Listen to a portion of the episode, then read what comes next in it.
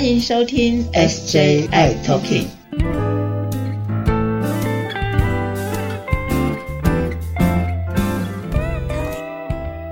Hello，大家好，欢迎收听今天的 SJI Talking，我是 Jeffrey，我是师姐。哇，我今天好兴奋了。哎，对对，真的很兴奋。为什么呢？因为呢，我们前面两集讲到有关于猴痘的事情，哇，感觉好像猴痘越来越严重哦，有点紧张哎。所以呢，我们今天呢特别请到一个非常非常棒的来宾，对不对？对，而且是很帅的哟。是，让他来聊一聊有关于猴痘这个事情。师姐是谁呢？哇，我们欢迎我们的顾文伟小顾医师。嗨，欢迎小顾医师。大家好，我是小顾医师。不过大家好像只能听到我的声音，是没有办法看到我的本人啦。是，对，谢谢大家，很高兴今天有这个机会可以来跟大家谈谈猴痘。是，今天真的邀请你来现身说法，有关于猴痘这个事情哦。OK，好，直接切入了。第一个问题就是，到底我们这一波的猴痘这个疫情啊，就是在国外，甚至在我们的国内最新的发展的情况是怎么样呢？能不能请小顾医师跟大家说说呢？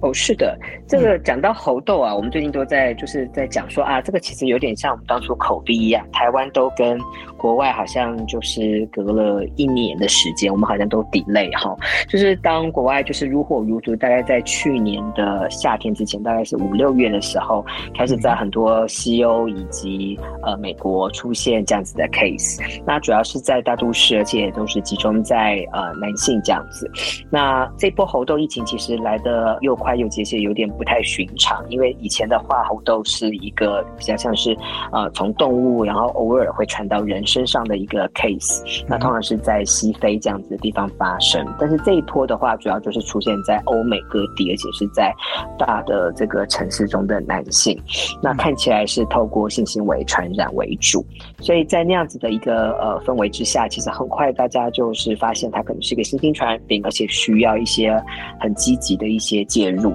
那其实除了当下有一些呃，比如说行为上面，或是一些我们在公共卫生上面，最单纯就是说，哎，减少性伴侣啊，或是说减少危险性行为这样子的方式来介入之外，呃，后来我们就发现说，哎，其实疫苗也很重要。所以其实，在国外的话，在开始在打疫苗之后，这一波疫情，尤其是在欧美。地方就是当初，呃最严重的地方。那后来拿到了疫苗之后，这个疫情很快就下降。但这疫情下降，并不代表全球现在并没有新的疫情。其实，在一些地点，比如在美国，还是有零星的个案会有出现。那再来就是像是呃，目前出现第二大最多国家，其实是巴西。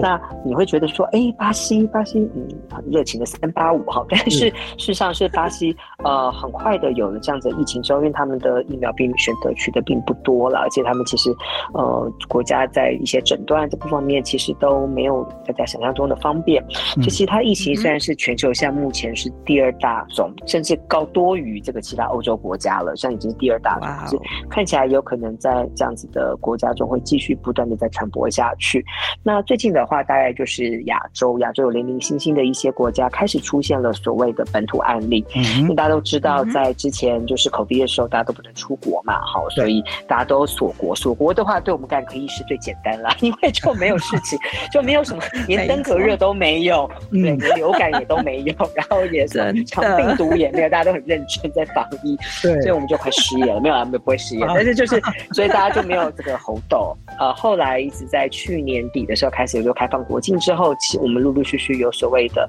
呃境外移入的 case，亚洲国家也是这样子，但是。像目前来看的话，就是亚洲国家陆陆续续有报所谓的本土案例，就是他自己的国家自己有找不到是有出国病史这样子的状况。那包括日本这几也陆续变多。那台湾的话，当然大家可能有看新闻，知道我们现在已经有三例这样子。是，那不论是来自台北、呃新竹，或是在呃南部哈，其实都是，而且他们彼此之间看起来是没有呃很明确的一些关联，然后也没有一些出国的状况，所以大概我们知道，就是说，哎，这个疾病可能在一段时间之前，也许就已经来到了国内，而它现在有在国内的话，有这个就是所谓的本土的传递的现象产生。嗯，对呀，而且这样看起来，这种北中南这样子散播，所以看起来应该已经一段时间，然后在国内这样子的一个传播当中。嗯，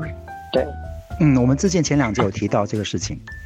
我想他我们前两集大家都大家都在想说有什么时候都有可能会来了。我想这个，我想呃，听众们可能都不陌生，其实都在想说，哎，什么时候会来？只是时间早晚而已。是，就是早一点或是晚一点，都会碰到这个猴痘这一波疫情哦。OK，哎，那小布医生，我想问一下的，就是猴痘这个疫苗啊的保护力啊，据你所知的部分是它的保护力如何呢？这是一个非常好的问题，但是要讲这件事情之前，我们要先问他是，呃，我们用什么样子的疫苗，然后我们怎么打这个疫苗，打了一剂还是两剂，哦然后我们是做一个事前的预防，还是打事后的这个所谓的补救的预防？好，那所以我们先简单讲一下，就是说猴痘这个疾病，它其实长得很像天花，那所以所有的疫苗都是根据当初呃我们设计用来对付天花来使用的。那大家现在这个状况之下，各位都没有碰过天花，我也没有碰过天花，因为我还很年轻，我连天花疫苗小的时候都没有打过，我没有打过牛痘，没有碰过，没有碰过。嗯，对对对，如果大家对天花跟牛痘有兴趣，回去就 Google 这个 Jenner 哈，这是我们免疫学的老祖宗哈，就是他嗯发现了就是打牛痘疫苗可以来预防天花这件事。所以其实后来在台湾大概可能在一九七九年之前，可能有些人也有打过呃天花的疫苗哈，就是小的时候。嗯那所以这些人可能他虽然打了疫苗，但是他已经过了差不多四十年了，所以其实他的这个保护力其实也应该已经下降了。那新一代我们现在的这个疫苗，它是一个很安全的疫苗，它是一个我们所谓它不会复制，就是它不是一个活的病毒。它虽然是病毒，但是它帮我们产生抵抗力，但是它不是一个会活着一直在分裂的东西，所以你不用担心说，哎，如果你体内的免疫力不够好，这个病毒这个疫苗会会造成些危险，其实不会。那这个疫苗的打法呢，基本上在呃设计的时候，它基本上是打两剂，标准是打两剂。打两剂的话，就是中间间隔最少二十八天以上。好，所以它是打两剂的打法，而且它是所谓的皮下注射。皮下注射是什么呢？皮下注射就有点像是诶打这个胰岛素。胰岛素就是诶把皮肤这样拉起来嘛，好，然后我们垂直这样子进去，然后就是打到这个皮下的部分，这样它不是肌肉注射，它不是像我们打口鼻疫苗这样是打到肌肉肌肉，或是打流感疫苗肌肉，它是打比较还没有深到这个呃肌肉层，所以它其实蛮表浅的这样子。那打皮下的话，这样打两剂。那之前我们对猴痘的这样目前的一些研究来看的话，打两剂的话，大概有的研究是到达将近八成的预防的效果啦。嗯，好，但每个国家做的结果不一样，有的国家做出三成多，有的国家做四成五六成。哈，那不过在美国的 CDC 他们在这个这个看出来的结果的话，大概是八成左右。那这个是所谓的打两剂，呃，然后呃可能是皮下这样子的注射，或是那但是呃，其实您刚刚问到很重要的问题，那诶。这个疫苗的防护效果多好，其实也跟它呃怎么打法有关。哦呃，在国外，尤其在美国，一开始这个猴痘来的时候，他们其实没有存很多的疫苗，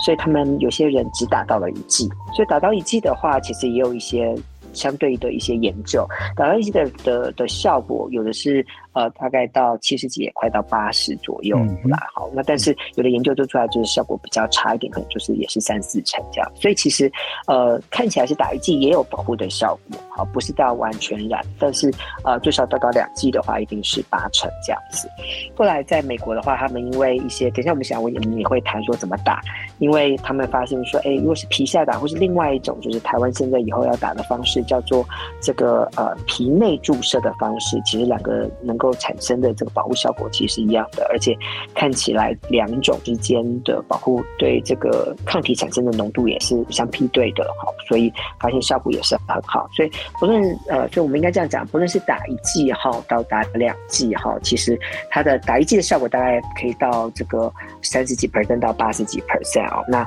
这个打两剂的话，大概可以到六十几 percent 到八十几 percent，将近九成。好，那我们可以这样记啊，就是打一剂就是三成到八成，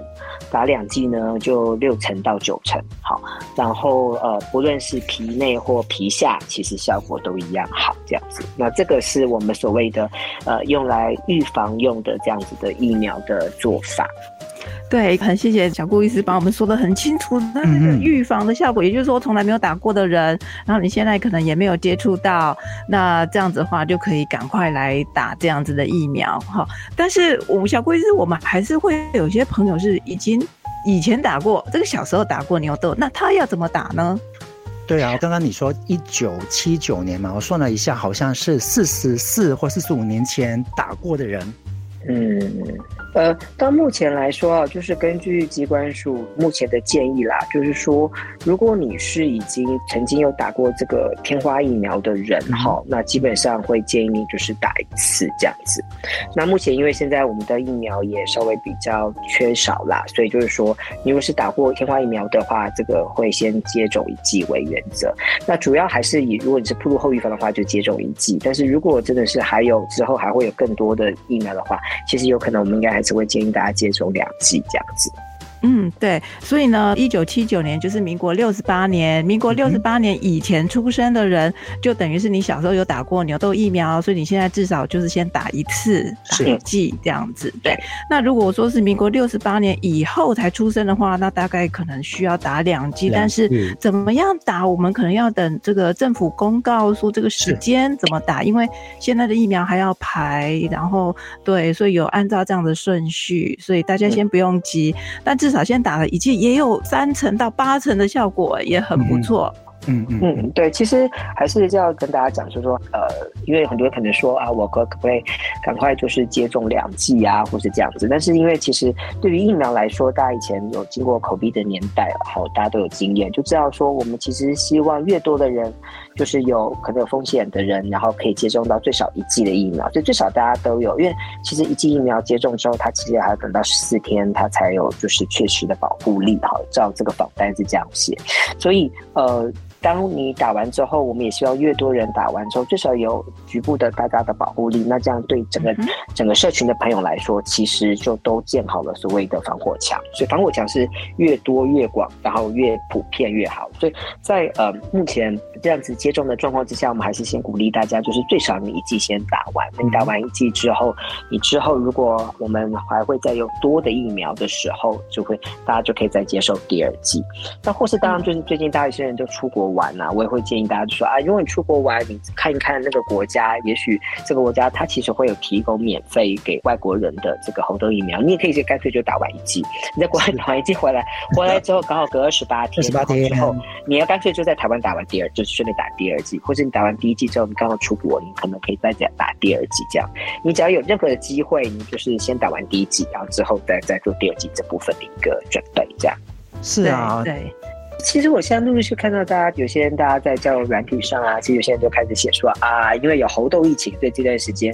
就是诶暂时先不要约。我觉得这也是一个蛮好的做法啦。其实诶这个在这段时间，大家其实稍微还是可以等到呃我们根据这个机关署长官们的这个说法哈，就是说大概呃第一批哈，我们像库存的量大概有一千出头这样，那这些支呢大概可以打到三千多个人，大概可以打三千个人以上这样子。那所以呢，第一批可能就会先在六都做这样子的一个，就是让大家可以登记，然后在一个固定的点来做试打。那这样子的话，最快应该是到三月底，可能就可以打得到这样子。那不过就是呃，如果要等到第二批，就是他们现在在目前在在办理采购，所以应该会有一万剂。那一万剂的来的话，那也是一样，它大概一剂可以打到三到五个人。好，所以最少的话可以打到三万个人以上，三万个人次。所以。呃，我们也会跟大家讲说，如果第一季没有打到，不要担心，可能等到这个清明节以后啊，可能就会有在第二季更大规模的打，那就会在更多的地方有实打的部分，所以可能会分两个阶段，最少有两个阶段。那所以大家可以在这段时间先趋吉避凶这样子，然后呢，再等待打针的部分。那当然打针刚刚有讲过，它不是百分之百，它也不是说啊打针了马上打完之后马上就有所谓的保护力，它其实基本上还是要等到两个礼拜。但是我们还是要跟大家讲，就是大家其实也知道，就是所有的疫苗不是百分之百的。那其实大家都是成年人了，好，大家也是可以做自己的，就是做一个选择。当然，就是说你有打比没有打好。那还有就是说，你如果就是打了之后，你还是可以去做一些风险这部分的考量，然后找到对你自己来说你觉得最能够接受这样子的风险的方式。那当然，另外打了疫苗之后，其实也可以减少这个疾病的严重度，所以这个也是个蛮重要的一件事情。那呃，疾病重要，嗯，它它其实还是可以减少炎症的肌瘤，甚至在一些研究中，他们是已经暴露到猴痘的人打了疫苗之后，他有些人还是有感染，但是他的严重度其实就几乎症状就不太严重，就很轻微。所以其实打了，其实都还是会有一些就是保护性啦。所以即便得到，也许你的这个症状也会好很多。那当然就是疾管署这部分也有备了所谓的抗病毒药物，就是在一些所谓的重症风险的人。比如说你是真的是免疫力很差呀，HIV，比如说你的病毒量呃你没有治疗，然后你 CD4 其实是小于两百以下这样子的，或者本身就是没有好好控制病毒量很高的人，那这样子的确是比较容易变成所谓的重症的风险。那其实机关署还是有备药的，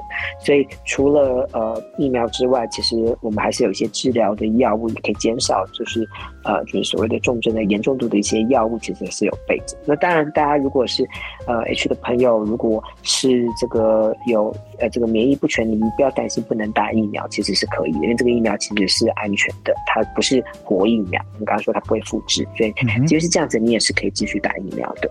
对，所以这个小顾医师提醒我们哦，大家都可以打疫苗。我们呃可以打的话，我们会在节目中赶快再跟大家说。另外一个是小顾医师也提醒了大家哦，如果说你的 CD4 比较低，或是你的吃药比较不好，这个病毒量有跑出来的话，这可能严重度是比较高的。就在我们的前两集有提到这一点哦，它的死亡率真的很不一样。所以很希望大家在这段时间，除了说要趋吉避凶，不要到一些风险高的地方。以以外呢，你也要把自己保护好，药真的要得乖乖的吃，赶快把你的抵抗力给拉高，这个是最基本的基本盘。是的，没错，就是还是固定的把抗病毒的药物要吃上，还有就是把身体养好，然后增强免疫力。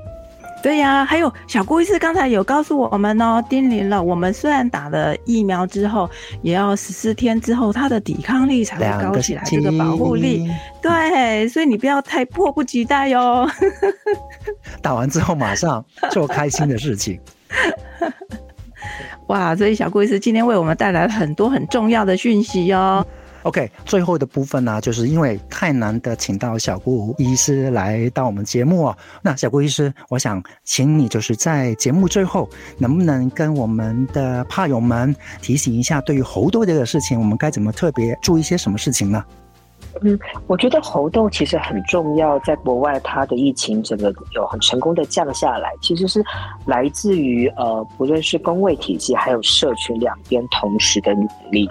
因为呃，为什么我们说猴痘来了时候，各国家尤其是欧美国家，还有包括 WHO 都严阵以待。其实大家都看得出来，这个新兴的疾病不希望它走上以前 HIV 的阴影，因为大家都知道 HIV 在这个过程中它有太多的污名。也太对，针对呃，包括说说各种不同的社群，造成了很多的一些歧视跟标签。那所以呃，很快的，你可以发现他在不论是一开始在定调，或是在政策的推广上面，他都很重视所谓的这个平等，或是说这个平权这样子的一个很重要的一个概念。那当然，社群开始要要动员社群这件事情其实很重要。所以我也在这边呼吁，就是社群朋友们，就是说，无论这个人有没有。得到红豆，我们也不要因为这样子就觉得说啊，得到红痘人就是他脏，就是他不对。其实如果大家就看红豆，不知道前几集有没有讲，其实红豆其实是一个很容易得到疾病。它其实你甚至呃不需要呃衣领哈，不需要有这样插入的动作，其实它是可以透过接触传染的。是，所以它其实是某种程度来说，它其实就是很亲密的接触即可，它不需要完全就是一个带不带套的一个插入的性行为。所以呃，在这样子的一个情况之下，所以大家也不要觉得说他得。到合作这个人啊，就是觉得他这个人是不检点，我觉得这是最最最不应该大家有这样的概念。那再就是得到喉痘，那当然就是呃自自己有得到好多人，那也不要觉得说啊，我会不会被猎污，会不会变成是一个呃大家被歧视或者被新闻报道的对象。其实很重要的就是这个时候你应该就是要提醒你。啊，可能跟你有接触的亲密的人往前回推二十一天嘛，好，都会说你大概对过去的对象，你可能就要请他们主动联络，或是你跟工位这边的我们的伙伴们讲说，哎，你大概有哪些人，请他们帮你联络，或是你可以自己联络，或是直接联络这些人，主动跟工位端去联络，让他们自己清楚知道他们的身体的这种健康状况，这样子我们才能避免说大家下一波下一个人得到的时候他不清楚，然后他有可能继续让这个传播链再继续。下去，那当然就是有了疫苗，拜托各位就揽起你的袖子来。好，我们这不缺，我知道大家现在最缺疫苗，但是我们不缺的是袖子，呃，不是，我们不缺的是手背。好，壮硕的手背，欢迎大家到时候，请人人就是去打针。然后你不要觉得说打针这个地方，说哎，我不会被人家觉得说我这个人很很怪，或者我是不是就是有。每个人都应该有这个责任，然后来顾及社群跟自己的健康，所以就是赶紧你的袖子，然后去打针。去打完针之后，在你的 Facebook 或是在你的 IG，在你的 social media 上面告诉大家你打了这个针，然后你也让大家分享你打针的这些感受，然后尽量让身边的人鼓励他们就去打针，因为有足够针这样子，有足够人打到，这个才是让整个红豆疫情下降最大的一部分。所以就是大概就是这几点，然后我觉得只要是社群朋友都可以做到的话，我们。虽然这个疫情来的比较晚，但是我们也很有信心，就是说，哎，疫情别国家下降了，我们可以看到我们台湾不会那么高的上升，甚至有很提早下降的这样的世界。嗯哼，对对，我们更希望说，大家的努力之下，它不会有在个案数直接上升的这个现象，我们不希望。是是是，所以说要赶快，就是疫苗来了之后啊，赶快卷起大家的袖子，伸出你们的手背，赶快把疫苗打上。嗯。对，那如果说有开始开打这个疫苗的讯息，也会在节目中赶快跟大家说。那因为也许这次打疫苗的方式会跟以往的不太一样，那没有关系，那赶快跟你的医疗院所的呃各管师医师询问，他们都会告诉你的。好的，那今天谢谢我们的小顾医师，对，谢谢小顾医师来到我们 SJI Talking 的节目，再次谢谢你。谢谢大家，那也是祝谢我们的小祝福大家 身体健康，这样是 是是。好，节目到这儿先结束，我们下一集再见喽！谢谢小顾医师，拜拜。谢谢大家，拜拜，拜拜。